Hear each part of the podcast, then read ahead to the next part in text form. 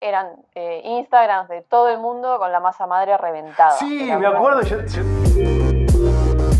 ¿Qué tal amigos? Bienvenidos a Casero Podcast, bienvenidos a este episodio número 13. Hoy se habla de pan, estoy acá con Nildo, estamos allá con Tuku, eh, online, la tenemos por ahí. Nildo, ¿qué tal? ¿Cómo te va? Bien. Encantado de estar acá otra vez. Gracias por invitarme, aunque seamos nosotros los conductores. Sí, yo te invité porque la verdad que me pareció que eras una opinión autorizada para esto. Y la tenemos a la Tucu ahí con nosotros. Tucu, ¿cómo estás, Buenas, Tucu? buenas. ¿Cómo andan? Ahora, ahora vamos a presentarla a la Tucu bien con, con todo. Como corresponde. Que, que ella se va a presentar más que nosotros porque ella es la que sabe lo que hace. No, no. ¿Me, la- toca- me presento ahora? ¿Les digo quién soy? Decí, Sí, sí, decinos quiénes sos y a qué te dedicas. Una simple cocinera. Sí. Sin repetir y sin soplar. Es de la, de, de la camada nueva de cocineros que no nos gusta decirnos que nos digan chef y todo eso, que somos cocineros. Ya está, no rompa los huevos.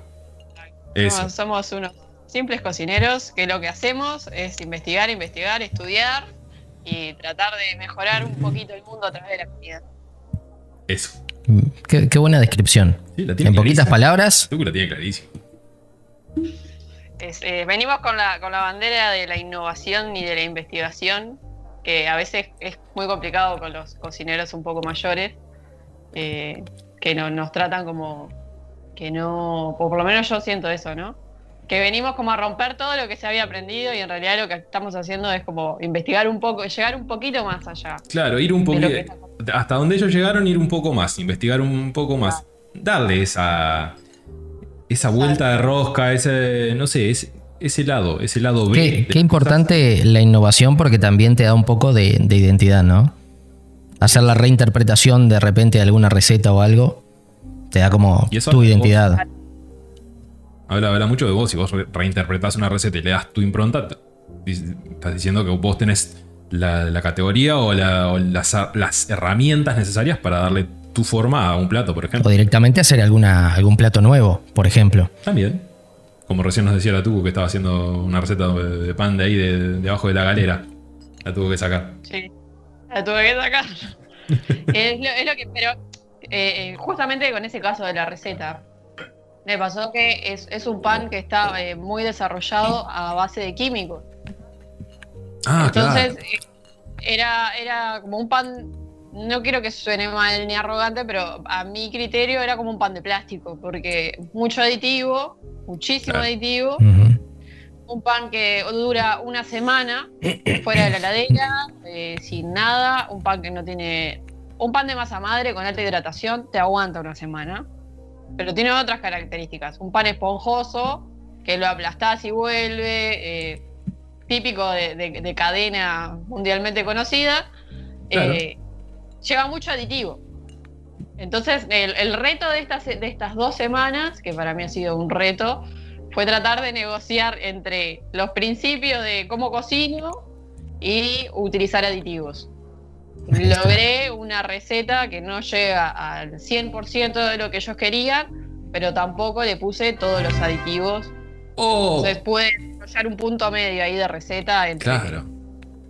mucho químico y algo más natural. Es, un, eh, es que es así. Tiene muchísimo. Claro. Antes, antes de seguir, le tengo que, tengo que mandar Una raid. a Picanteria acá que me está mandando. A la gente que estaba ella en vivo me la trajo para acá. Me mandó, me mandó 11 personas, me está diciendo ahí. Y están, eh, se sumaron. Están en el golpe, chat. De golpe vinieron. Bienvenidos y- a todos. Y nos mandó y le pegué una piña al, coso. Yo estaba tratando de. La emoción. de sí. Lo que pasa es que, claro, Teres es otra cocinera también española que hace, está todos los días haciendo cosas acá en, en- en Twitch y mandando, mandando cosas. Entonces, cada tanto si te ve, ella se está por ir, te ve que estás ahí haciendo alguna Yo bolita, estuve viendo el otro día el stream de Tere, te una manda toda la gente. Así que, Tere, Era. gracias por mandar a la gente para acá. Y bueno, recién empezamos. Bienvenidos a todos. Estamos hablando de, de pan con. con Claro, hoy hablamos de pan. Em, entonces, vamos, a, vamos al, al grano. Justamente el grano, trigo. Hola. Ah, muy bien. enganché. Hilan- hilando temas, hace no, una cosa espectacular. Está ganado, está ganado. Lo enganché en el aire, boludo. Vos sabés que no, mirá la- las notas que tengo yo, te podés imaginar que digo nada, no hay nada acá. No, tiene a- a- hasta la del almacén ahí. Sí, acá, pero esto, esto es- esta libreta es para anotar cualquier cantidad de cosas igual intrascendentes. Todo, todo. Pero bueno, empecemos por el pan. ¿Cómo es? ¿Cómo- Pan. A ver, Tucu. ¿Vos qué percepción Pan. tenés del pan? ¿Cómo na- No, Eh, a ver, si cómo nace, Eh, no, hay es muy buena, histórica. pregunta es buenísima. Esa pregunta es buenísima porque la gente eh, pregunta de examen de gastronomía o pregunta de ser. examen de curso de panadería. No, no, te preguntan. Si tenés harina y agua, ¿podés hacer pan? El 80% de las personas dice que no. Es verdad. Entonces, eh, estamos en un, en un problemón. Porque Mm. si vos tenés trigo, lo molés en un mortero, ta, ta, ta, te va a llevar mucho más. Ahí tenés una especie de harina. Con sus procesos de secado y demás. Y agua, ya ahí podés poner a fermentar y haces un principio de masa madre, ya tenés levaduras, levaduras salvajes. Y ahí con harina y agua podés hacer pan. Listo. No necesitas más. Harina y agua y ya tenés pan. Y agua. no necesitas más. Claramente hay, hay todo atrás. eh, Hay un el tema de proceso. tiempo para el desarrollo de la masa madre, Claro. el tema de temperaturas, el tema de proporción agua, harina. Pero básicamente. Pero ahí está, eh, el en resumen- los alimentos más antiguos. El pan más básico, harina y agua y ya está. agua. Vos con harina y agua, es lo que dice tú, po- podés hacer perfectamente tu pan. Llevas, llevas su proceso, cultivar la- las bacterias de la masa madre, lo que quieras para hacer tu pan, justamente de masa madre en ese caso. O bueno, después se, se descubrieron las levaduras más adelante. Pero, pero básicamente agua y harina. Todas las culturas, por ejemplo, esto yo lo aprendí con, con Iván Yarza, tuve la suerte de, de poder participar en un curso que dio de cursos. cinco días en Buenos Aires, en crudo. Fueron cinco días intensivos, o cuatro días intensivos, estábamos de- desde la mañana hasta la noche, donde cada cultura desarrolló un pan chato. Es verdad. Entonces ahí tenés la base de los panes sin levadura. Este, vos para hacer una, una torta frita en realidad no necesitas. No, no precisas levadura. Hay como. hay- está como. para- Claro, está como la disyuntiva esa de, de pan, pan con levadura, pan sin levadura. El pan sin levadura es pan. El pan con levadura química. Hay como tres variantes dentro de lo que es el, el- el pan. Que es lo que una de las cosas que nos decía Tuco antes de empezar. Que, que claro, el pan, el, el pan de hamburguesa esa que te- le tocó hacer, que estaba trabajado, que estaba lleno de aditivos. A uno que le gusta cocinar, eso ter- termina siendo cualquier cosa menos pan. Que Sí, las- pan, que cumple la función, sí. A ver, pero la- no, las grandes panificadoras suelen poner mucho aditivo. sin duda. ¿no? O sea, vos compras el pan en el supermercado y tiene una gran cantidad de aditivos, vos te das cuenta. Se ve. ¿Qué decías tú? El aditivo lo que te permite es estandarizar, sabes que vas a usar la receta y... Porque ¿qué pasa también? La harina depende de la época del año, la, la cosecha, la cantidad de proteína que tiene. La proteína del trigo es lo que le va a dar el alimento a la levadura. Entonces, dependiendo de la cosecha del trigo, de la época del año, te va a fermentar más o te va a fermentar menos. Te va a absorber más o te va a absorber menos agua. Entonces ahí va- vas a tener una variable de texturas y de hidratación que eh, afecta a tu producto final. Las grandes panificadoras lo que hacen es usar harinas súper refinadas, Sí. o sea, lo más blanco de la harina, no tiene casi proteína, por lo tanto no tiene casi alimento. Por lo tanto, para fermentar necesita aditivos para poder llegar al producto final, ese pan blanco, ese pan con que siempre está como esponjoso, Claro, que, Eh, tiene, que tiene buena cantidad de miga, que es tierno, que todo eso. De forma natural sería una fermentación lenta. Para hacer una fermentación lenta, que es lo que llamamos fermentación láctica, estamos hablando que en reposo esos panes deberían de llevar 18 horas en refrigeración. Altamente costoso para un proceso de pro- de producción masiva, ¿no? Entonces el aditivo empieza a sustituir todo eso y cuando vos querés acordar de alimento no tiene nada. Estás comiendo, consumiendo puro químico. Sí, termina siendo Pero eso. la, la gente eh, le, le vende. Y, y entonces ahí tenés como dos grandes ramas que vendo o vendo un producto de calidad. Claro, calidad, calidad a cantidad es, lo- es la, es la como la, la disyuntiva que hay siempre también. Entonces es como, bueno, la- las grandes planificadoras venden eso y hay un público de consumo para eso. Si no, no harían Obvio. tanta plata. Sin duda que hay, sin duda que hay. Sí, sí, por algo las hay, si no, ni siquiera existirían, ¿no? Sí. Entonces, hablando de harinas, justamente. Vamos a, a dividir cómo son lo- los tipos, digamos los tipos clásicos de harina, un 0, 2, 0, 3, 0, 4, 0, como para que la gente más o menos entienda de qué se tratan y cuál usar para qué, por ejemplo. Bien. Porque la sabe- harina de Un cero y dos ceros es la que usas para hacer pan, Exacto. porque es más gruesa, es más, la vas a ver más oscura. La harina de tres ceros podés llegar a usarla mezclada con harina un cero para lograr un pan eh, un poquito más esponjoso. ¿sí? O usás en una proporción 50 y 50, o 60 de un cero y 40 de, de tres ceros.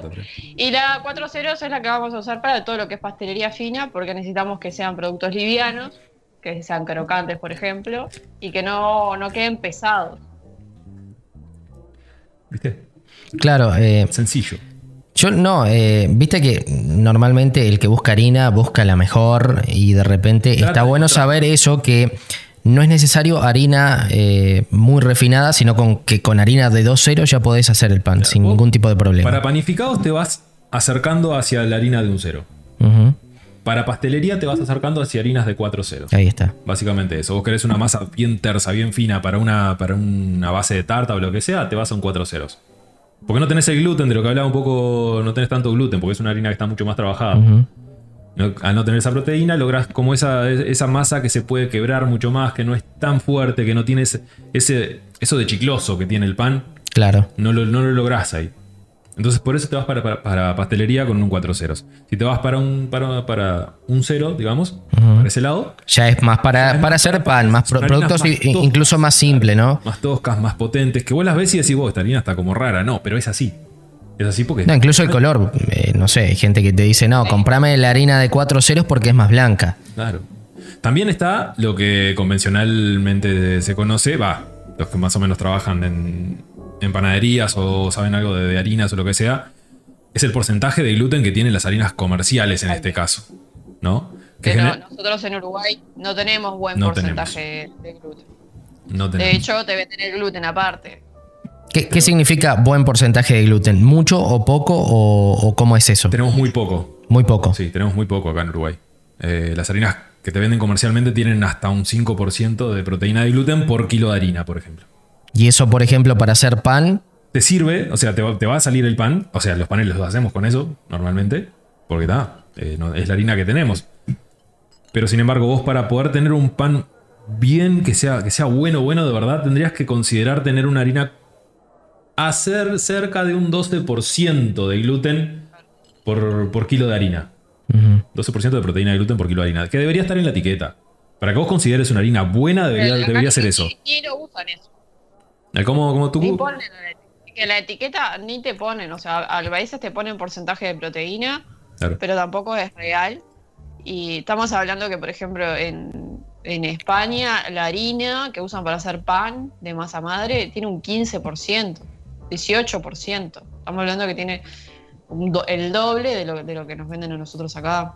y, y dado el bajo porcentaje de gluten, ¿cómo hace una persona que se dedica a hacer eh, pan acá en Uruguay para compensar la baja cantidad de gluten que tiene la harina? Justamente con, Con los aditivos. aditivos que dice, que dice tú, o el agregado de la proteína misma de gluten, que también se puede conseguir.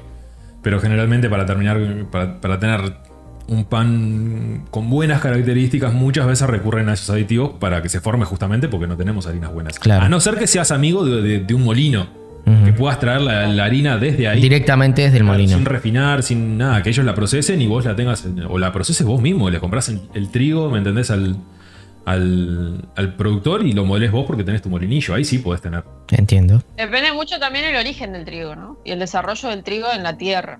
Ah, también. Ahí nos, ahí nos vamos a meter en otro tema. Claro, pero ahí viste, es como ir muy al hueso. Eh, pero lo, lo voy a traer. Sí, sí, tiralo, tiralo porque es real. El tema del glifosato para el desarrollo del Oh, trigo. apareció. Lo, lo- lo- lo- lo- Sí, sí, sí, sí, dale. voy, a contar, les voy a contar. Yo me meto en el mundo de la cocina con 19 años. Bueno, tengo 28. Eh, por- ahí no, no- no estaba estudiando cocina. Tuve que aprender a cocinar a los 18, 19 años porque tenía muchos problemas digestivos, muchísimos. Entonces empecé con todo lo natural, orgánico, hasta que después de muchos años, exámenes de por medio de los 25, me detectan que era intolerante al gluten. En, es- en esa época trabajaba en un frigorífico acá en Uruguay con un ingeniero agrónomo y me cuenta que el glifosato intoxicaba el cuerpo. Me hace buscar en unos, hay unos documentos de Google, tiene como un buscador para, para doctores que se llama Google eh, School, Google algo así. Ah, mirá, no sabía Y eso. tiene todo lo que, lo que son los papers, o sea, todas las investigaciones de médicos de todo el mundo, vos buscas ahí y te sale. Y ahí encontramos que el glifosato eh, altera el, el intestino, los pel- lo- los- las vellosidades del intestino, y por eso está como esa tendencia de que cada vez hay más celíacos. En Sí. realidad, no, lo que hace mal no es el trigo, sino que la gente se está intoxicando. con O sea, es un poco, es un poco consecuencia entonces de- del consumo de glifosato sin saberlo. eh, ha- haya crecido esa, esa, población de, personas celíacas. Vale la pena aclarar, el glifosato es un herbicida. Claro. ¿no? Lo aclaramos para el que no sepa a lo mejor. eh, bueno, es, es eso, es un, es un herbicida que justamente se utiliza para eh, en las plantaciones para el control de plagas y demás. Seguro. El tema es que eso también afecta a todos los alimentos, ¿no? Ujú. Y uno, una de las cosas que eh, mayormente consumimos es pan, es harina. Entonces nos terminamos intoxicando con eso. Este, y te- hay otros agroquímicos que se utilizan para, para que crezca el trigo y demás, que lo que terminan haciendo es que no es un producto que vos co- que consumas que es sano. Y tampoco es natural porque per- pierde tantas propiedades y tantas características. Es como la fruta orgánica versus la fruta de, de cultivo Sí, masivo. sí, sí, de cultivo masivo. Entonces, eh, eh, también ahí está la diferencia. Ahí en Minas hay un molino de harina que no tiene siempre eh, los Es verdad. chicos de, Es verdad, de lo de. son los que me avisan cuando, cuando, Ah. está cuando tienen. Eh, or, or, or- Ay, or ¿cómo green, una- Sí, algo así. Green Heart creo que es. exacto. Algo y así, no, sí. tienen siempre, entonces es como. No, es complicadísimo harina, pedirles harina. eh. Y vayan, a, y vayan a comprar, que es espectacular. Yo cuando estaba dando los, los talleres acá de, de masa madre y de, de panificados y cosas de esas acá, trataba de, de contactarme con ellos para ver si podía conseguirles harina y me decía, oh, y le- le- les, escribía y después allá a las 1500 me contestaban y lo, lo llamaba y nunca me atendía, ¿viste? Y hay una gestión ahí que no está funcionando, ¿entendés? Pero, pero tienen una harina tremenda y la, te- la- y la, tengo- la tenemos acá. Sí, sí, sí, vos la tenés cerquita. Claro, que la, la puedes tener ahí nomás y sin embargo la venden tan rápido. Claro, que se les termina enseguida, no, no dan abasto Claro. a- para la cantidad de demanda que tienen. porque Es un molino que, que tiene una harina muy buena. Y por ejemplo, Campo Claro tiene sus harinas orgánicas, son muy buenas para hacer panes también. Absorben muchísima agua, muchísima agua, porque esa es otra cosa, las, las harinas que no tienen casi proteína de gluten no absorben, no absorben agua. agua. Eh, las, las orgánicas, sí, las que tienen más proteína, sí. Entonces por eso podés llegar a hacer panes de lo que se llama alta hidratación. ¿Qué quiere decir panes de alta hidratación? En proporción harina y agua, los panes de alta hidratación tienen que superar el 60% de peso. O sea, si un- Sí. tengo un kilo de harina, le tengo que poner arriba de 600 mililitros o 600 kilos, porque en panadería se pesa el agua, eh, 600 eh, gramos, perdón, Sí. 600 gramos este, de, de agua. Ahí ya empezamos a tener un pan de alta hidratación. En otros países, como decía, en España, eh, me mandaron hace poco que estaban haciendo panes con 120% de hidratación gracias a la harina que tenían allá. Qué hermosura. Entonces Sí. es un pan que aguanta muchos días, que hace unos alveolos, que son los, los agujeritos que se ven en el pan, hace una buena corteza y a su vez mantiene la humedad y la esponjosidad. Lo que nos cuesta a nosotros hacer un pan de masa madre acá con las harinas que tenemos y hacerlo de alta hidratación es tremendo. Imagínate hacer uno de 120% de hidratación acá en Uruguay con lo que tenemos. Es Maravilloso. inimaginable. Bueno, ahí es que empezamos a jugar con las con las mezclas de harina, ¿no? Por suerte, el otro Claro. día vi que había espelta acá, casi me lloro de la Que emoción. había espelta. Había espelta en, en- en el centro, en una empresa, de un almacén naturista. Había espelta, cebada. Entonces ahí empezás a mezclar. Le vas a dar alimento a la harina con, Es el- como con que- esas otras. eh, Es como que los productores se están animando a, a hacer harinas diferentes. Un poco también por la. Porque el, el celíaco hay, hay más demanda de productos para celíacos. Claro. Entonces están moliendo granos diferentes para tener diferentes harinas. Y ahí es cuando llega la harina de espelta, la harina de. Bueno, la harina de almendras, que es tan conocida hoy en día. eh, más allá de, de la harina de trigo que tenemos siempre. Harinas de. Harina de, ama- de- a- a- claro, harina de garrobo, harina de amaranto, harina. Cosas así que. Que vos decís, jamás en la vida las vimos acá en la vuelta y sin embargo están. Porque también hubo una demanda de cosas y los, los molinos se están animando a hacer cosas diferentes porque también hay mucha panadería nueva, de la nueva era, que está probando panes con, con diferentes tipos de, de harinas o diferentes tipos. Están jugándosela más. ¿no? Y no se están Claro, quizás eso, eso tiene que ver un poco con el despertar de la, de la gastronomía de los nuevos cocineros como ustedes, que se animan un poco más a experimentar. Y, y si ustedes se animan a a experimentar, estoy seguro que también la gente se anima a probar. Sin, sin duda. No, porque acá lo que pasa es que siempre hacemos lo mismo porque la gente supuestamente siempre pide lo mismo. Pero si vos experimentás un poquito, estoy seguro que la gente no tiene problemas en probar cosas nuevas. Si vos mostrás tres. Creo, creo que ahora hay una apertura de cabeza, ¿no? Estamos hablando que la, la moda del, pa- del- de la masa madre, eh, el más acá, más al sur, por decirlo de algún modo, Argentina, Uruguay, debe tener unos. eh, en boom debe tener tres años y en realidad en Buenos Aires hace como 10 que está. Igual la masa madre, eh, hacer masa madre se intensificó durante la pandemia. Sí. O sea, hubo mucha gente que se volcó a aprender a hacer masa madre. Todo el mundo preguntaba cómo te hace la masa madre y cuando le explicás cómo se hace me dicen, no, pues mejor No te quiero. te la compro, dice. Yo tuve, tuve un video que, que todo el mundo me tomaba el pelo porque yo me enojé. Eran eh, Instagrams de todo el mundo con la masa madre reventada. Sí, Era me acuerdo, yo, yo- me acordé, me acuerdo, me acuerdo de eso, es verdad. Y yo me no, reía, digo, pero- es verdad, Tuku. O sea, eh, porque claro, la, la masa madre es agua, harina, mezclado en igual proporciones, básicamente, ¿no? Y eso tiene- lleva su proceso de cinco días, por lo menos, para estabilizar las bacterias y que sea una levadura bastante estable. Era una de ver videos de gente haciendo engrudo y que explotara la masa madre y caía medio kilo de harina para afuera y lo veían como gracia y en realidad estaban tirando Están tirando masa. harina y agua.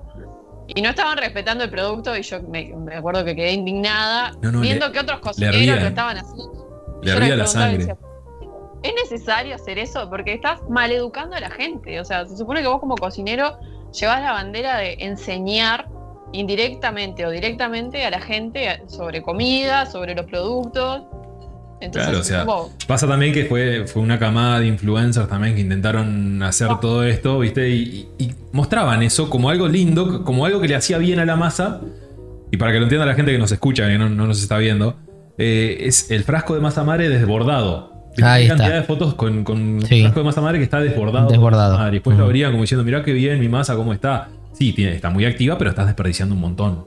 O sea, estás de- O sea, en realidad eso no está bien. no, no está bien. Estás descuidando lo que estás tratando de, de alimentar, de, de hacer crecer. Si es un trabajo que lleva tiempo, que la masa madre la puedes tener toda la vida si vos querés.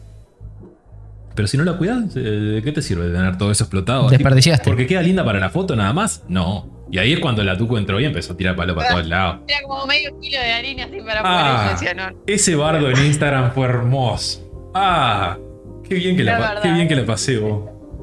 Es verdad. No, no, yo no paraba de, de lloverme comentarios de la gente. Y de mandarme los otros influencers, ¿no? Y darme manija. Mirá, mirá. Mirá, mirá este, mirá aquel, mirá el otro. Y así. Hermoso, no, una hermosura. Así que masa madre, aprendan bien a hacerla, sigan todas las instrucciones, ¿no? O sea, no es difícil, es seguir un proceso nada más. Claro. Cuidarlo de lo que estás haciendo. Masa madre desbordada no está bien. Claro, yo por ejemplo, acá, acá estoy, estoy cultivando un SCOBY, de, un SCOBY de una kombucha. Y es un proceso que te puede llevar hasta seis meses recién.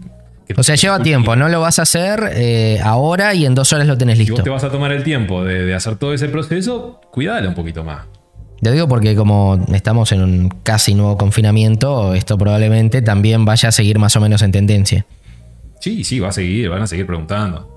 Igual es no muy buena la masa madre, es, es, tre- es tremendo alimento. O sea, todo lo que sean fermentados tienen probióticos y nos, y nos ayudan en la digestión, nos ayudan a subir las defensas. O sea, todos los fermentados son buenísimos. El te- el- la cuestión es el respeto del producto. Es un producto que estás elaborando vos, es algo que estás haciendo vos. eh, eh, no, no sé, yo me- o cap- capaz que yo me lo tomé muy en serio, pero me pareció una falta de respeto a algo que lleva dedicación. No, pero en realidad está, está bien, o sea, vos que te dedicas a eso, si es algo que no está bien, que lo están enseñando a hacer mal, eh, es, es lógico que te indignes de alguna manera. Está perfecto decirlo. Era poner cantidad de harina y de agua eh, hasta que te parezca que es un engrudo. Había un video que era muy, muy- o sea, tenía muchísimas visualizaciones de alguien muy conocido Entonces yo decía, pero no es así. Porque después la gente me escribía a mí y me decía, che, no me sale la masa madre. Y no, no te sale. No te va a salir. Aparte No. tenés que respetar las proporciones. Porque eso para cultivarlo te lleva, tenés que vivir en proporción y en cierta cantidad de días. Ahí es cuando empezás a, leer. eh, ahí es cuando empezás a leer las recetas en porcentaje y no tanto en gramos. Cuando empezás a laburar en masa madres y, y eso, empezás a, a ver todo por porcentajes. O sea, tanta, tanta harina equivale a, tanta, tan- a tanto de agua y en esa equivalencia vos usás un 2% de sal o un 1% de sal o un 3% Claro, de es algo a- al que de repente, yo que sé, cualquiera que se quiera poner a cocinar no está acostumbrado. Claro. Porque ¿qué pasa? Sí. Siempre nos, nos han educado con el libro de recetas que te dice todo en gramos, Sí. o en tazas, o en cucharadas. En este caso lo haces todo en base al peso de tu harina. Entonces el 100% del peso de tu harina. O sea, tenés que tener como pesarla, de por sí. Y en base a eso vos tenés que hacer tú un- ir haciendo reglas de tres para saber Ahí está. qué ingredientes usás. Qué importante la, la regla de tres, si alguien no sabe, por favor, téngalo claro. Sí. No, es, es- es, eh, das un taller o algo y el porcentaje panadero le explota la cabeza a la gente. Es verdad. No, salen, salen con la cabeza así. Eh, es- la gente no entiende el porcentaje panadero. Es, eh, es complicado. Y es súper útil. Súper útil y, mucho más fácil que estar leyendo las recetas. Mm. Una vez que lo, más o menos lo dominás, te, te das cuenta al toque de esto, aquello, lo que te lo otro y lo haces enseguida. O sea que en panadería se trabaja mucho con porcentajes. Sí, trabaja más con porcentajes que con, con recetas. Tal vez sí hay recetas de viejos panaderos, por supuesto. Pero terminás trabajando con, por porcentajes Claro. al final. Ahora entiendo un video que había ahí de un. Hablando de panes, ¿no? De bizcocherías, otra cosa. A ver, Eh, eh, entiendo un video que había ahí de un muchacho haciendo una pizza que decía que el porcentaje de esto tiene que equivaler a esto y no sé qué era. Claro. Bueno, busquen ahí la pizza más difícil del mundo. eh, que esté viendo, después lo busca. Es complicadísimo de entender. no, Porque te lo dice en la televisión y te lo dice a la velocidad de la televisión. Entonces no entendés nada. Claro. No puedes explicar este tipo de cosas en, te- en televisión es muy difícil. Muy difícil porque no tenés, no tenés los tiempos, no tenés. A veces no tenés un guion, inclusive. Además lo, lo explicaba como si fuera lo más sencillo del mundo, pero yo te digo que lo escuchás eh, un minuto y ya no entendés nada. Te queda la cabeza como. Che, algo que me quedó colgado ahí, Tuku, te voy a preguntar. Tuku, que le diagnosticaron un poquito celíaca. ¿Cómo hace para trabajar con Sí. harina? Eh, bueno, eh, cuando ahora, por suerte tengo mucho trabajo, eh, no consumo harina. Pero ¿y por- cuando trabajas con ella? No, uso tapaboca, Sí. pero no más allá de la pandemia uso tapaboca y cero harina. Entonces empiezo, hago dieta gluten free totalmente. No como, no consumo pan. Sí, sí, no, no, o sea, sé que no, no lo consumís, pero. Pero el, el contacto con, con la harina, porque muchos dicen también que el tener el contacto indirecto también te, también te, te perjudica. Yo, yo soy intolerante. O sea, cuando se satura mi, mi cuerpo de harina, Mm. eh, ahí empiezo con vómitos, eh, voy, al baño muy seguido, náuseas, todo. Me pasó en diciembre. En diciembre eh, estuve elaborando muchas cantidades de pan dulces y budines y Claro. me sentía muy mal, la pasé muy mal. Igual seguí trabajando. Este, pero fue por eso. Ahora estoy con ese cuidado. Es que en realidad, la- lamentablemente, amo hacer pan. O sea, amo todo Sí. lo que es eh, panadería, me encanta. Es que es un arte. Es un arte, de verdad. Yo me enamoro, me enamoro el, el olor del pan horneado, los olores de la fermentación, porque cada tipo de pan, un pan brioche tiene un olor y un Sí. aroma cuando está fermentando que es de, de otro mundo. O sea, yo me enamoro de todas esas cosas. Un brioche, para que, para que no Eso. sepa, es, es un pan cargado de materia grasa. Lleva mucha manteca, lleva leche, lleva, lleva huevo. Es el, el típico bizcocho relleno de dulce de leche que es bien amarillo, Sí. que queda amarillo en realidad porque le usan colorantes, no por, por cómo lo hacen. Eh, generalmente te lo venden así. Pero, pero es ese, es ese, ese, ese pancito, ese bizcochito súper. que es un pan dulce dentro de todo, pero que, que es muy cargado de sabor y mantiene su forma, lleva un proceso largo. Pero es muy cargado de sal, entonces necesitas como más levadura también para impulsarlo Claro. que levante. Entonces, Sí, no es justamente eso, hablando de levaduras. Porque una de las, de las preguntas que me hicieron por Instagram, mira, me decían a ver cómo, cómo me, qué me- cómo me sentía yo eh, con, con el tema de, de- de la fermentación mixta. Me dice, vos, fermentación mixta, ¿cómo la ves? Y me le empecé a hablar de fermentación, de alimentos, de bebida, de que lo otro. Me dice, no, no, no, del pan, de mezclar levadura, levadura eh, masa madre con, con una levadura. Eh, preferentemente, o sea, se prefiere siempre la levadura fresca porque va a reaccionar mejor. Que la química, y la química tiene más olor, la fresca pierde el olor cuando, cuando fermenta, la química muchas veces, a veces no. Entonces, sí, hay que amigarse un poco. A mí me costó, porque yo, yo, me había pasado de. de ah, te fuiste muy, muy, muy naturista para el otro lado, claro. me, fui, me fui con todo. me fui con el kefir, me fui con, con, con. Sí, hubo una época que era muy fermentado, orgánico. tuve que volver, volví a la realidad. Y sí, eh, hay que usar un poco de. Hay que usar un poco de, las dos. Que se puede usar, no es que no se pueda usar. Porque hay gente que dice, no, o solo de masa madre o solo de levadura. Y no, podés usar las dos. Podés usar ambas. Tranquilamente. Vas a obtener lo mismo. Si vos le respetás el tiempo al pan de masa madre con el 1 o 2% de levadura que dice Tuku, vas a tener las mismas propiedades. Claro. Lo único que hace es estabilizarte. Te asegurás de que, de que va a elevar y que va a estar bien. Nada más. Si vos querés hacer un, un pan en el momento, ponele usas la levadura que llevaría ese pan, por ejemplo, y usas masa madre, puedes hacerlo también. Vas a tener todo el aroma y el aspecto del pan de masa madre. O sea, es más organoléptico lo que ves que, en realidad de las propiedades de, la masa madre propia. Pero se pueden usar. se pueden usar. Es que no, se pueden usar, que hay que usarlas separado, no. Puedes, puedes mezclarlas, no pasa nada. Eh, y, hay todo, un tema también, por ejemplo, eh, con el. Eh, lo que es los panificados nuevos, se llaman nuevos, son de la época de, la década del 80, que sale la baguette, surge la baguette. Es verdad. La, baguette es, algo muy, muy cargado de, levadura, pero eh, se puede llevar a masa madre. Eh, yo trabajé en un restaurante francés que tenía muy buen porcentaje de, masa madre y apenas levadura y, y quedaba muy bien entonces, bueno, la, idea es, cómo voy adaptando yo eh, una receta para llevarlo a masa madre.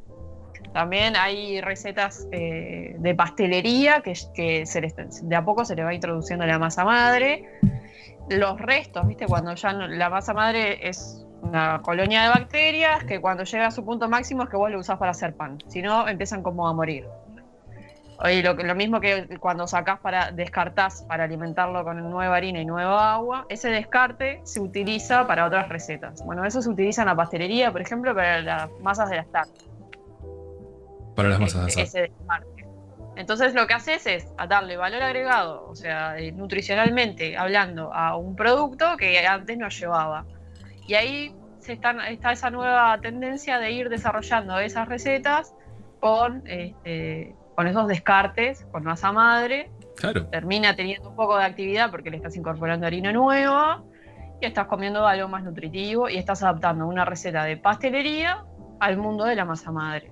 Por suerte, gracias a Dios, está toda esa tendencia. ¿Hasta qué punto llega el uso de la masa madre en pastelería? Que si mal no recuerdo, el, clan, Roca hizo, hizo un helado, un helado justamente de masa madre.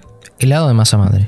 Nunca me lo hubiera imaginado. Eh, por eso te digo, o sea, se está tratando de reinventar todo de lo que venimos hablando desde, un principio. Es como tratar de traer todo lo, que ya había, darle esa vuelta de rosca que dice, que dice la Tucu y ver si funciona o no funciona. Y es parte del proceso, del proceso gastronómico, del proceso de cocina. Es parte del proceso de crecer uno como cocinero también. Claro. El probar y si sale bien, sale bien. Y si sale mal, bueno, pruebo por otro lado. Pero probar, tratar de innovar, siempre tratar de impulsar a conseguir cosas nuevas. Es eso, sí. No solo nuevas, ¿no? Sino que tiene, estás, aportando algo nutricionalmente. O es readaptar, por ejemplo, lo que hablábamos el otro día de, que creo que lo comenté contigo, el tema de, cocinas regionales, viste, de traer eh, una receta de otro país y traerla acá y readaptarla con los productos que hay acá. Sí, porque a lo mejor lo, que decíamos, sí, es que lo decíamos, a lo mejor no conseguís eh, los ingredientes de la cocina regional, pero podés reemplazar por algo que sea parecido. Claro. Y de esa manera traerlo realmente, ¿no? Adaptarlo. Y adaptar esa misma receta con los productos que tenemos acá localmente. No es que tengo, porque sea francesa la, la pregunta, porque sea francesa la, receta, tengo que usar eh, ingredientes de Francia. Yo no consigo un chardonnay del chateau de no sé qué en Francia, desde acá. Me pasó, me pasó de, desarrollar una receta. yo he tenido buenos retos con las harinas, he tenido buenos retos. desarrollar eh, una receta de hojaldre francés. este restaurante francés donde trabajé tenía una, venía de Chile las recetas vienen con las proporciones y las materias grasas de Chile.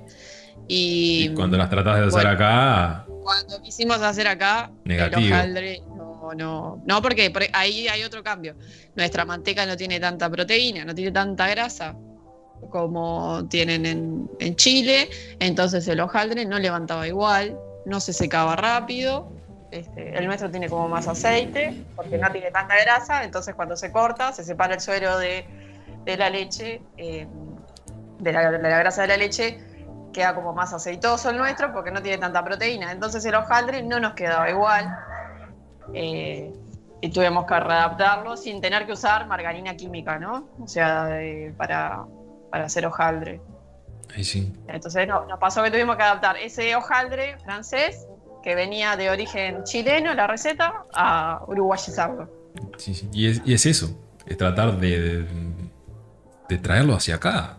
Más allá de traerlo, tratar de, de- de readaptarlo, Claro. como venimos diciendo. Eh, las Pero levaduras. bueno, de la- conocimientos de uno, ¿no? claro, y, y si no, lo trata de investigar y ahí es donde vas creciendo. La investigación es, es- es la base. Más allá Porque de. la cocina y la panadería tiene mucho de que te equivocás, dale, dale, dale. Analizar hasta cómo estaba el clima el día que te pusiste a hacer el pan. Porque también es, parte, es, es uno de los factores que te cambia muchísimo. Si se hace calor, si hace frío, si hay humedad, si no hay humedad. Es- Siempre te dicen que cuando hay humedad que la masa se comporta diferente. O sea, e- es más, lo ves, no sé, si ves a alguien eh, trabajando ¿Humedad? con masa, si hay más humedad, eh, se nota que tiene una consistencia como algo diferente. Claro. Me ha pasado de ver a alguien haciendo tortas fritas y decir, Buah, hay mucha humedad, está como pegajosa la masa. Y por, e, porque justamente lo que decíamos hoy, el gluten tiende a absorber agua. Entonces, ese, ese ambiente va a terminar en tu masa. Depende del tiempo que lo dejes, obvio. Los Pero ñoquis, los famosos ñoquis. Un ejemplo famosos son los ñoquis. ñoquis. Los ñoquis, es cierto. Los ñoquis caseros, si hay humedad, te van a- ¿por qué te quedan una piedra? Porque le tenés que poner harina, harina, harina, harina. Si no lo no haces con la papa caliente, eh, para que se estabilice la masa y después te quedan una piedra, ¿no? es imposible de comer. Pero eso es como algo casero. Eso es como es habitual que la gente haga ñoquis caseros. Es un ejemplo como más visible de cómo te reacciona la masa. Seguro. Este, pará que se me fue, tenía la pregunta ahí. eh, la tenía acá y Levaduras. se me fue. Eso, levaduras. ¿Cuál preferís usar? Química. eh, la química, la fresca, la masa madre. La masa madre ya Sí. sabemos que sí. La, la masa madre a full, pero. O, la- la- los la- leudan- o los leudantes químicos, porque esa es otra también. Porque hay gente- mucha gente que hace pan con leudante químico. Y leudante Sí, químico no, me no. refiero a- al polvo de hornear, por ejemplo. Sí, sí, ese que te viene en el sobrecito rojo, Es. el de toda la vida. Eh, con- no he hecho pan de soda, como se le llama. El pan de soda. No, no, no, no he hecho. Sí trabajo mucho los escones y como los escones llevan gran cantidad de, de bicarbonato, de polvo de hornear, eh, más o menos sé cómo reaccionan, pero no es algo que me llame la atención. Porque generalmente también el polvo de hornear incide en el sabor de las cosas, lo deja arenoso, eh, lo deja como, te genera como mucha saliva acá atrás. Todo lo que consumas con mucho polvo de hornear, no sé si. Yo soy como muy sensible a ver qué me provoca cuando utilizo los ingredientes. Entonces, como la. Todo lo que tenga con mucho polvo de hornear a mí me genera una fea En- sensación. entras como a salivar mucho más de lo Mucha- normal. Sí, sí, sí, sí. Y ahí te das cuenta al toque. Sí. Ahí te das cuenta. Entonces levadura fresca es lo que más llegas a Levadura usar. fresca. Sí. sí, sí. Después de la masa madre, levadura fresca. Que ojo, masa madre pueden haber de varios tipos y de, y de varias formas. No se puede sola. alimentar la masa madre. Yo ahora estoy experimentando y está muy bueno. Darle, tengo kefir y le doy agua o pongo la masa madre al lado del kefir Sí. y se me, se me cruzan las enzimas y mi masa madre tiene sabor frutal ahora.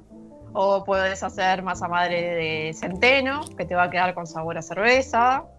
Este, y poder ir jugando también con esas levaduras. Hay mucha gente que hace eso. Trata de darle otro sabor a, a su masa madre para ver si influye tanto en el pan o en las, en las propiedades del pan. Termina influyendo. A ver, en el caso del kéfir, vos al alimentarla con. ¿La, la alimentabas con kéfir o simplemente la tenés al lado? Lo tengo al lado.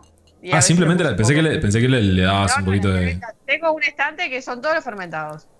Claro. Tengo kombucha, tengo varios tarros de kefir, tengo eh, eh, kefir de leche, tengo como mi estante de fermentados. Y de ahí va todo para ahí. Cuando haces una sriracha, cuando haces una fruta, Pero lo que si sea. Yo dejo, si yo dejo la, si yo dejo la masa madre al lado de, ya se empiezan a cruzar. El olor yo lo siento, yo soy muy de, de oler las cosas, de, de ver qué le pasa cuando, cuando vuelo. La masa madre tiene eso de que vos, eh, siempre dicen mis amigos, son como tus hijos, porque en realidad tienen un poco de ADN y vos ves cómo se comportan, el olor, qué le pasa, qué no le pasa, cuando levanta, cuando no levanta. Yo mi masa madre, esta es nueva, pero yo que trabajo con masa madre hace como cinco años. Sí, y eso se, lo ves. Se lo ves, te das cuenta. Vos decís, vos, acá está pasando algo porque la masa no se está comportando como, como siempre. O, o qué le pasó que está, que está pasada de fermentación. Claro. No te habla, pero en parte sí. Más o menos. Claro. Sí, te habla por- de acuerdo a cómo va reaccionando. Claro. No, es, es un viaje. El tema masa madre es un viaje. Y cuando, mientras más te metes, más, es peor. Porque más empezás a investigar y más empezás a, a tratar de buscarle otras formas de hacer que esto y que lo otro. Pero no, no, en, en cuanto al, al kefir es una de, la- de las cosas que decía, decía tú. A ver, es como alimentarla con, con agua de, de peras, por ejemplo, o agua de... ¿Qué es alimentar? Añadirle. Añadirle. Ahí está. La, la- la alimentación de la, de la masa madre es cuando vos sacaste una parte para, para hacer tu pan, lo que sea, Ujú. vos eso lo pesás y en, en base a ese peso le agregás harina y agua para que quede más o menos la misma cantidad de masa madre que vos tenías al principio. Entiendo. ¿Ah? Entonces O vos... sea que la, la masa madre tiene una duración Eterna. la que vos dispongas. Mientras tengas Ah, voluntad... antes, antes las panaderías se medían por cantidad de años de la masa madre. La, la calidad de la panadería te decían de una masa madre de tantos años. Sí, de 70, Mirá 80 vos. años, tranqui. 100. ¿Y cómo, cómo haces para que.? Porque eso en algún momento no, no- no se pierde. Lo digo desde el conocimiento absoluto porque la verdad que no. O sea, si lo. Nunca he trabajado con masa madre, por si lo ejemplo. dejas de alimentar, ese, de ese recambio, o si lo dejas de usar, sí, va agarrando menos fuerza y se te, se te puede ya echar a perder. Ahí está. Pero si vos lo mantenés, o sea, haces el mantenimiento, puede durar lo que vos dispongas. Mientras vos la cuides y tengas ese cuidado de, de alimentarla, si lo usás todos los días, obvio, va a estar siempre alimentada. Pero si lo usás cada dos, tres días, ya Claro. ese recambio Es un va, camino va de ida. aguantando. La, ma- la masa madre es, es arrancar, probar y darte cuenta que los sabores que quedan en el pan es distinto. eh, Sí. no, tiene punto de comparación con, con un pan ni de panadería ni un pan comprado este, en el supermercado. Ahí me dicen, Claro. cada, cada tanto me, me saltan en, en casa y me dicen, vos, a ver cuándo haces uno de los panes esos que quedan ricos. De los Los panes panes- esos que quedan ricos, esos son los de masa madre. Son los de masa madre y te, te lleva un proceso de 12, 24 horas a veces de hacerlo. Claro. Era- Y, Y otra cosa, otra a- a- que a mí me pasa, eh, yo tengo como mucha conexión energética con lo que hago. Sí. O sea, si yo estoy mal, el pan no El me pan queda. no te queda. No te queda bien. No te queda. Pero eso es un poco una regla básica también dentro de la cocina. Si vos, si vos caes medio mal a donde sea o estás preocupado por otra cosa, ya lo que estás haciendo no te, no, no te sale del todo bien. Con Miguel lo hablábamos en, la, en el episodio pasado que él decía, trata de no ir mal a donde vas a cocinar. O sea, si No. estás mal, mejor tomate ese día. Sí, de verdad, de verdad. Claro. Pero bueno, uno a veces tiene que trabajar y dale, y dale, y dale. Y, Cuando Ah, estés exigido que tenés varios pedidos que sacar, tenés que hacerlo igual. Sí, sí. Sí, Si sí, te- sí, tenés que hacerlo, que si- no, creo- que eso no es tanto. la- pero otras cosas sí te inciden. O la frustración de que no te sale algo. A veces como, ta, pará, tira todo, anda, yo no fumo, ¿no? Pero anda a dar una vuelta a la manzana, despejate, Cambiate la cabeza o hace otra cosa, despegate de eso y después volvé. otra cosa y, y volvé. Y ahí te, te va a salir. El pan creo que es mucho más sensible, o sea, porque por lo menos a mí me pasa que el pan es como muchísimo más sensible a eso, porque estás trabajando con tus manos, estás trabajando con la concentración, el calor de las manos, la mujer desprende más calor en las manos que los hombres, por lo tanto se te puede pasar más la fermentación, porque lo, lo activas mucho más la levadura. Y esto que estoy diciendo de las manos es real pasa en el sushi. Los, los- los hombres son mejor para hacer sushi que las mujeres por cómo incide la temperatura de las manos. Yo las tengo heladas las O manos. sea, el, el pan es todo como un ritual. Yo, yo lo amo, pero es todo como un ritual. No Eh, es tipo tiro harina, hago, chao, listo. Ay, ay, eh, sí, es- hay como, ¿viste como el- el- la gente que se hace, se, se toma su tiempo para hacerse el mate? Bueno, Sí. Claro. o la, la gente que se toma el tiempo para hacerse el café. Eh, Ese mismo tiempo para el pan es lo mismo. Termina siendo, pasa- termina siendo un ritual. Mi hermano es panadero, ha trabajado en distintas panaderías, ahora no está en eso, pero. Y cuando me ve hacer pan, él me dice, no, pero yo lo hago así y así, y capaz que los dos tenemos nuestros métodos y los dos llegamos a lo mismo. Sí. Pero no nos podemos mezclar, o sea, yo no me puedo meter en, el- en- en la mitad de su proceso y, y terminarlo como lo hago yo, ni él se puede meter en el mío, porque a veces me ayuda en la elaboración. Eh, no nos podemos meter porque es como cada maestro con su librito. Cada uno empieza a desarrollar su técnica de bollado, su técnica de leer la masa, su técnica de, bueno, para mí ya está pronto para mandar al horno, para mí no, para mí le falta elevar un poquito más, se nos va a pasar, no se nos va a pasar, que son todas cosas que tenés que estar viendo cuando haces pan, si se te pasa el leudado o no se te pasa, cómo lo, lo armás con los pliegues, lo- cómo lo bollás, o sea, con qué, qué tenacidad le das a la masa. Hay masas que, necesitan más, hay masas que necesitan menos. Hay masas que se tienen que pasar por la sobadora. Yo nunca había pasado masas por sobadora, eso lo aprendí hace poco con mi hermano eh, probando recetas. Me dice, no, no, el pan de Viena vamos a pasarlo por la sobadora porque en las panaderías viejas se pasa por sobadora. Bueno, Y tal, y lo pasás. eso. Y lo pasamos por sobadora. N- No era el pan que queríamos llegar, pero yo vi que sí actuaba, porque para mí la ley era, si hay levadura, no se puede eh, desgasificar mucho, no se puede eh, sacar mucho palo, no se le puede dar mucho palote. Eso era lo que yo tenía como mis conocimientos, ¿no? Pero por eso digo, cada uno va desarrollando como sus propias teorías panaderas y como sus propias lecturas de, de lo que está trabajando, cómo lo está trabajando y a lo que quiere llegar. Claro, y después eh, justo ese, después ese intercambio también que, que tuvo tú con, con el hermano, por ejemplo, también, también influye, porque ellos Ujú. tienen un conocimiento, el hermano tuvo otro, y llegaron o al mismo camino o cruzaron sus, sus técnicas o sus cosas y dijeron, bueno, hicimos tremendo producto acá con lo que vos sabés y lo que yo sé. Al final el pan entonces tiene una cierta personalidad. Bien, termina teniendo. Y, por ejemplo, en el caso de la masa madre, eh, si yo, por ejemplo, hoy arranco una masa madre acá y vos al lado mío arrancamos con las mismas proporciones Sí. el otro, tu masa queda distinta a la mía. Va a ser diferente. Sí. Por, por un poco del tema de bacterias que están en mano también. Claro. Entonces, vos, vos llevas una carga bacterial propia, normal, de todo el mundo, que todo el mundo Sí, sí, tiene, todas las personas. que, que a medida que yo voy... No, no, que, que descubrieron que la masa madre tiene la- las bacterias de la. tiene el ADN de las personas. O sea, en, en Europa está tan de moda y están como. Que están in- investigan, investigan, investigaron que la masa madre termina teniendo eh, el ADN de la persona que lo hace. Eso no lo sabía. O sea, a ese, a ese punto de conexión. O sea que si tendrá personalidad entonces ese pan que sale de la masa madre. Por eso mismo. Es un disparate. Cualquier pan, porque en realidad vos cuando estás tocando, el, tocando la masa le estás transfiriendo. Y sí, le estás O sea, dando eh, muy algo de vos. romántico, Muy, muy romántico. se Romántico. estás poniendo. Claro, tú, eh, ¿me entendés? Y Cuando estás amasando ahí, le estás dejando energía vital. Se, se amasa a, a mano desnuda, o sea, no es necesario ponerse guantes o no, no, No. no se requiere. Bien. No, no, no. No necesitas. O sea, hay gente que sí, que usa guante y lo que sea, pero eso es simplemente para no ensuciarte vos. Claro. No, no, no. Ujú. Sí, porque he visto de repente que, Un tema de que para manipular de repente hay gente que utiliza guantes. Sí, en programas de televisión puede ser, por, por tema de tiempos. Para grabar o para lo que sea. Pero generalmente Para no Chao. También para no lavarse las manos. Generalmente no. Te metes de cabeza y después te vas y te lavas las manos. Tampoco es que, que tenés alquitrán en las manos. ¿no? Claro. Harina. ¿Te respondieron alguna cosa vos en Instagram? A mí me respo- la gente que responde no, no le voy a contestar. Ah, bueno. Me preguntaron, me preguntaron, eh, de la focacha. Ya, lo, ya hay gente que. Yo soy fiel admiradora de, de la focacha. Al restaurante que voy, dejo la receta de focacha. Sí. Este, una buena focacha, me, me preguntaron. Una buena focacha lleva Ah, te pidieron recetas directamente. Sí, sí, sí. Lleva bastante aceite de oliva y un buen amasado. Si no, no queda. Y mucha agua.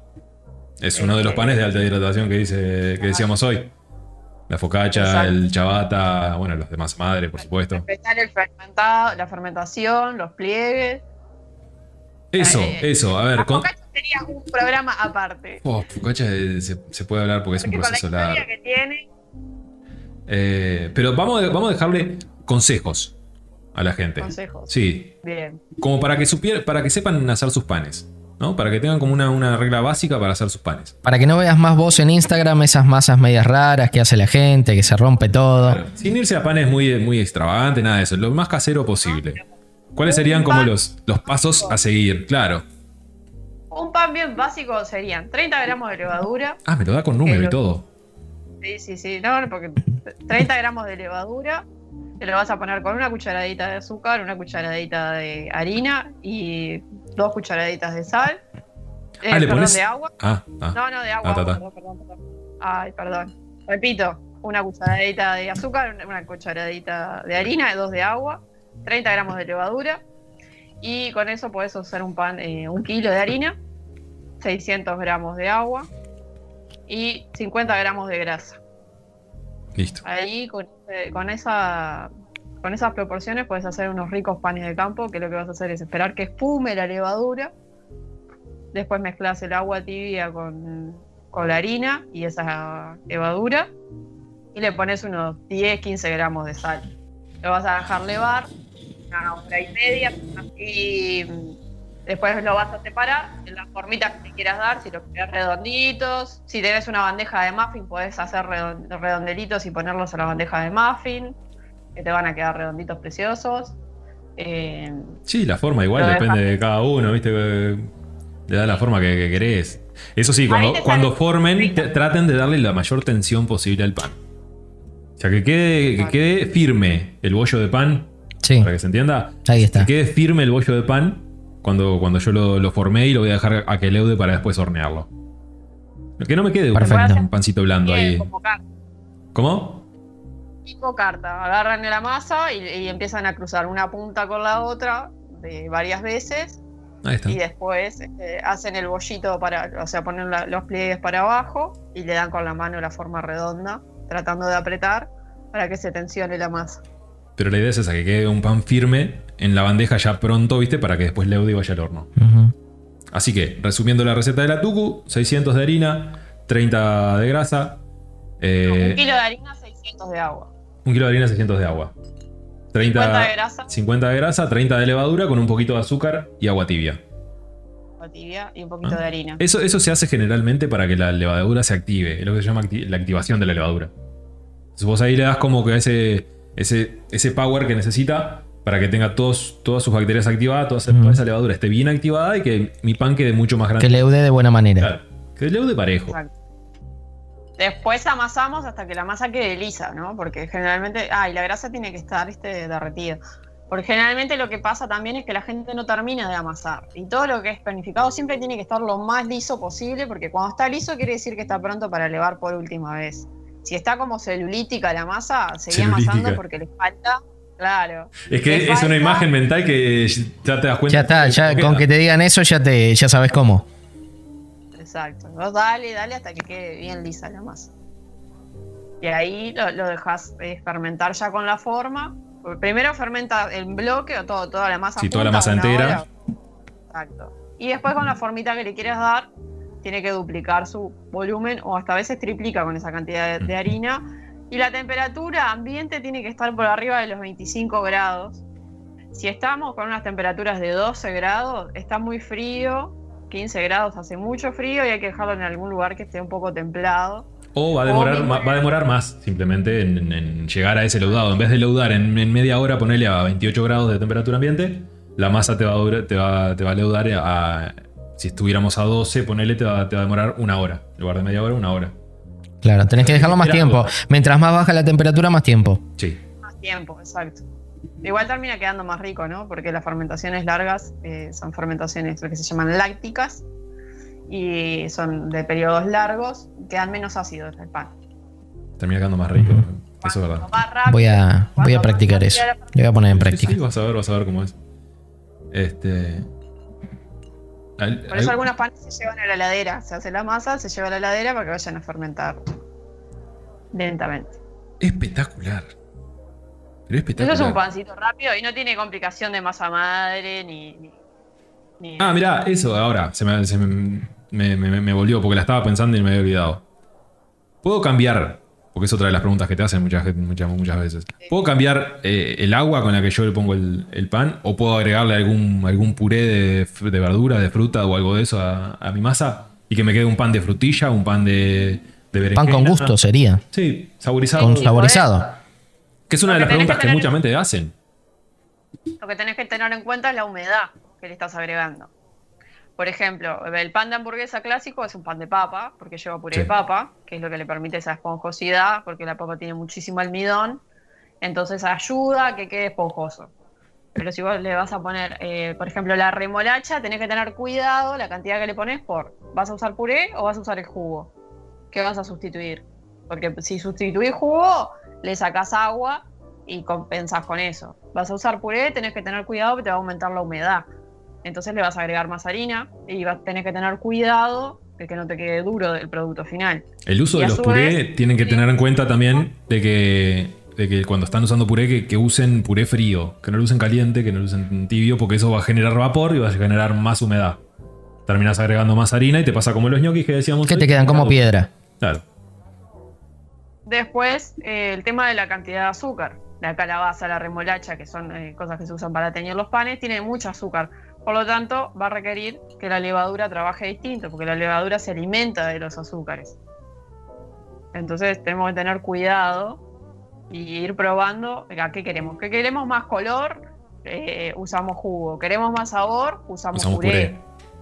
Pero ahí tenemos que empezar a bajar un poco e ir graduando, dependiendo de la cantidad de color que queremos o de la cantidad de sabor que queremos, ir gra- graduando los otros ingredientes, para respetar siempre lo que hablábamos hoy, el porcentaje de panadero, si no pierde estructura nuestro pan.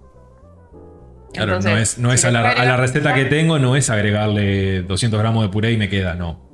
Porque te va a pasar lo que está diciendo Mariana, que no. Sí, sí, tenés que, tenés que eh, relacionar todas las proporciones para que te quede bien. Claro. Lo que podés hacer es agarrar una receta base de un puré que busques y, ah, mira, una receta de puré de remolacha. La primera dudo que te quede, porque depende de dónde sea la receta, depende también de, de la cantidad de remolacha y el agua que tengan y la época de cosecha. Insisto lo mismo porque realmente incide. Y de esa receta base, vos ir desarrollando tu receta, y era lo que hablábamos hoy, probar, probar, porque la panadería tiene eso de probar, porque te va a incidir el horno que uses hoy y capaz que mañana no usas el mismo horno, también te va a incidir el producto final. El horno, si, si lo tenés prendido, si lo tenés pre- precalentado, el horno, si tiene humedad dentro del horno, que también es importantísimo para un pan, para dejarlo crecer parejo, para que crezca bien. Eh, que hay mucha gente que no lo hace y no, por- pero, y no lo hace porque no sabe. De agregarle una bandeja con agua en la parte de abajo del horno, los que tienen hornos con No, yo no lo sabía. Le agarras una bandeja con agua y eso te genera todo vapor ahí adentro, porque esa agua va a hervir. Claro. Entonces vos cuando pones ese pan, ese ambiente húmedo, húmedo y caluroso ahí adentro, va a hacer que tu pan crezca mucho mejor, mucho más rápido, mucho más parejo, ¿no? Y tengas una amiga hasta inclusive mucho más rica. Mira vos. ¿no? Eh, después, a lo último, si querés que se te dore más el pan, lo único que haces es retirar esa bandeja que tiene agua Sí, sí. y lo dejas un ratito más al pan ahí adentro, se termina de dorar y listo. Pero son como crearle esos ambientes al pan como para que crezca, para que se cocine bien, para que eh, leude bien. La fuga de calor es, es algo típico en los hornos Mm. que no, no nos permite que el pan se cocine parejo. Sí, que te, vos lo sacás y te, te sale de un lado más, más alto, de otro lado un poquito Eh, más que ir bajito. girando, viste, dentro del horno porque sabés que por acá no me cocina tanto, se me dora de un lado más que del otro. Una técnica para eso es tener una olla de hierro o una olla de barro y ta, si son panes chicos o cantidades chicas de pancito, lo que sea, es hornearnos dentro de, de, el hor- de las ollas. Claro, precalentás la olla dentro del horno y después agregás el pan adentro de esa olla. Mira Lo vos. ahí dentro. Hay más secretos de lo que uno pudiera pensar en este, en este Sí, campo, sí, ¿no? sí, En este rubro. O sea, es muy amplia lo que es el, el arte panadero, es muy amplio. Igual todos esos secretos suenan a muy, muy artesanal, muy natural, muy de, de años de desarrollo. La panadería siempre fue algo muy artesanal, muy algo que se hizo toda la vida desde, desde cero. Después empezó la industrialización, sí, lo que hablábamos hace un rato, pero eh, el arte panadero es de, de- creo que de los mejores que tiene la, la gastronomía en realidad. O sea, de, de los que más Con- tiempo lleva con también. Con recetas químicas cualquiera panadero. Bueno, eso es verdad. Sí, Bueno, lo que, lo, que, lo, lo que decía, para establecer una, eh, lo que decía ella, en el- las grandes panificadoras ponen muchos aditivos para establecer una receta que puedan producir en serie, uno atrás de otro. Y Y lo, ¿No? lo único que hacen es hacer como una pasta claro, ¿ah? Que Una pasta, en vez de una masa, hacen como una pasta y esa la van tirando en moldes y esas quedan. Sin Y así sacan millones y millones de piezas de pan. Millones en, en horas. en nada. No, Pero- no, no, pero, pero es así. cual- cual- es, como, es como todo en la cocina, ¿no? Hay, hay un robotito, hay un robot que hace muchas cosas en una, que, que no voy a decir la marca, pero Claro, con eso cualquiera es cocinero, ¿no? Ah, ese, ese que le pones todos los ingredientes y te saca el pan. Claro, porque es, es- es buenísimo. Es buenísimo. Yo lo usé para hacer helado en un restaurante, todo lo que, lo que vos quieras. Pero eh, lo, que- lo que hace eso, en realidad, tiene muchos años de, de teorías de, de escuela de cocina aplicado ahí. Y con eso cualquiera es cocinero. Claro. A ver. Sí, así no- cualquiera no hace pan. No le quita que sea práctico. Las cremas, salsas, eh, te, hace, te deja todo perfecto. Sí. temperatura, no se te, pasa todo. nada, no se te corta nada. Pero es, es más o menos lo mismo. Con eso cualquiera es, es cocinero. Claro, pero te va a Ahí salir, ahí te va a salir un producto muy estándar. Porque vos agregás lo que Claro. tengas que agregar y el producto siempre va a salir más o menos igual. Sí, sí, sí, sí, sí. A ver, no quita de que sea práctico, que a veces. Sí, sí, práctico es Sí, un montón. Aparte sale un juego. es verdad. Son máquinas que, que uno las adora porque, claro, te, te resuelven todo en un momento. Pero si vas a. como vos realmente te gusta cocinar o como vos te gusta que salgan los panes en este caso, eh, no la usás. No la usás. Son, son dos grandes vertientes, artesanal y estandarización. O sea, todo lo que sea aditivos, químicos y demás, uno tiene que, que pensar que es parte del proceso de estandarización. Chao. Porque lo artesanal no siempre sale igual, eso es real, eh, y hay muchas variables, entonces si no tenés nada que te lo estandarice o te ayude a, a estabilizarlo, porque lo artesanal no es estable, en eso estamos de acuerdo. eh, ah, son, son dos líneas de trabajo distintas. Claro, pero nunca te van a salir dos productos iguales de forma artesanal, como sí puede ser de forma química, ¿no? De forma con aditivos y demás. Es verdad. Para poder llegar, llegás, pero no, no idéntico, no. Idéntico, idéntico. no. O sea, es, cuando- es como cuando haces, para que tengas una idea, budines. Estás haciendo budines, ¿viste? Haces una, una camada de recetas de. Haces una tanda de budines Sí, y todos te revientan de una forma diferente. ¿A qué me refiero con reventar? A, a- a cuando vos ves el budín arriba y tiene como una grieta, que Sí. se toma en el horno por el leudado, por el- la levadura química, lo que sea, y todos te revientan diferente y es la misma receta. claro. Entonces, un poco, un poco tiene que ver. Diferente es a ese budín que viene en un paquetito, que, Ah, que vos lo abrís y que son todos más o menos igual. sí, te venden la harina preparada, de verdad. Ya te vienen con, con todo y tirás ahí con, con un poco de leche y mezclas y chau.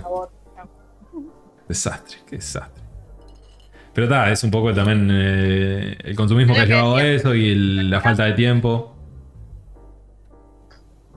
Y por la plata baila el El mono. pan lleva horas. El pan lleva horas, lleva re- el respeto Sí. de, de- de tiempo y es lo que más hay que respetar. No se puede, si quieres hacer pan, no, no puedes estar apurado. Eso es verdad. Eh, podés hacer un pan de pita. Un pan de pita, que podés usar la misma receta que pasé sin, sin usar este grasa. Lo metes en el sartén, te va a levantar, listo, chao. Es el pan más rápido que puedes hacer. Sí. Un pan de pita. Hay montones de. O panes chatos, inclusive. Hacer cualquier. Una masa de torta frita clásica, ponele. Y lo tirás a una plancha bien caliente y te queda, te queda el típico nan y tal de eh, hindú. Ujú. El, el nan indio es, es eso. Es un pan a la plancha nada más. O cuando haces un pan a las brasas. La masa que pasó la, la tuco ahí, lo tiras arriba de las brasas. Y te queda. Lo haces chato y lo tiras arriba de las brasas. Si lo haces grande, el calor de la, de la parrilla no te va a dar para. No te va a dar claro. Diferente es un horno que da calor más uniforme. Lo dejas leudar una vez, lo achatás, dejas un ratito más, lo tirás arriba de la parrilla y te queda tremendo pan a la parrilla. Pan en la El parrilla. agregado, ¿no? Del humo, de las brasas, de lo que sea de la parrilla. Claro. Pero está, eso es aparte del, del pan. Pero a todo esto, ¿qué estamos? En hora. Y ya estamos en una hora, No 20, la retenemos más a la Tucu. 20.04. Le agradecemos por esta Por charla. favor, un placer, me encantó. Porque Cuando quieras. ya sabes. Cuando quieras, ya sabes. Tuco, Eh, antes de irte, contanos tus redes sociales, donde te podemos encontrar. Ahí, eso. Eh, redes sociales es Mariana barra baja Tucu, es en Instagram. Y en Facebook me encuentran por Mariana Tucuna, en fanpage. Eh, ahora estoy con todo lo que es panadería y pastelería artesanal. Estoy, este, hago pedidos particulares y también estoy trabajando para algunas empresas terciarizándoles mis productos. Espectacular. Eh, La Tucu, a- por ahora Cada, cada Navidad te tira, te tira un lote de panes, de panes dulces, de, de budines, de cosas de eso. Espectaculares. Para, ¿Cuándo este fue? Sí, salado. ¿Cuándo fue que sacaste la, la canasta esa de chocolate que tenías? Eh, no, la, canasta de chocolate. El año pasado hice para el Día de la Madre canastas comestibles. Eran todas galletitas Que de si mal no recuerdo, era la misma canasta la podías comer. La misma Sí. canasta. No era, no era que Qué era bueno. la canasta, de un, que era un canasto que ella te daba Tenía productos, no. una galletita de jengibre. Hizo un, Sí, sí. un- un empaque comestible. Sí, sí, y la canasta y te la podías comer. Canasta. Una Exacto. locura, una locura la cantidad Qué buena que idea. hace- que hace Tucu. Cuando estoy aburrida me pongo a ver qué se puede crear. Divertido. Eso está bien. Eso está muy Y bien. también trabajo mucho los chocolates. Me gusta mucho la parte de chocolatería. La hemos visto templar a, a la Tucu y arranca a tirar paleta y chocolate para un lado y para el otro y es un disparate. Una hermosura lo que hace. Tucu, gracias por venir de vuelta, gracias por estar. Muchas gracias. por a ustedes participar. Cuando quieras, ya sabes, cuando quieras, el tema que quieras conversar, me decís, oh, me pasó esto, lo charlamos. Coordinamos, lo charlamos Vamos acá y vamos arriba. Coordinamos para Focacha, que es lo que pide la gente. Y, Cuando y quieras. Bueno, cuando quieras. Coordinamos y hablamos sobre Focacha. Me encantó. Exacto. Vamos arriba. Un Gracias, abrazo, Gracias. chicos. Nos vemos. Bueno, este ha sido el episodio 13 Sí, es verdad. de Casero Podcast. Es verdad. ¿eh? Hoy hablamos, Mandar la- la- el, el outro. hablamos de pan. Hablamos de Esperamos pan. que lo hayan disfrutado un montón. Mariana Tucuna con nosotros. Eh, una genia, Nildo. una genia, la verdad. Soy Nildo. Ahí lo tenemos a Matías MSK1 o Eh, Matías Tolosa. Matías Tolosa, para el mundo de los mortales. es verdad. Y les mandamos un saludo enorme. que pasen bien. Chao.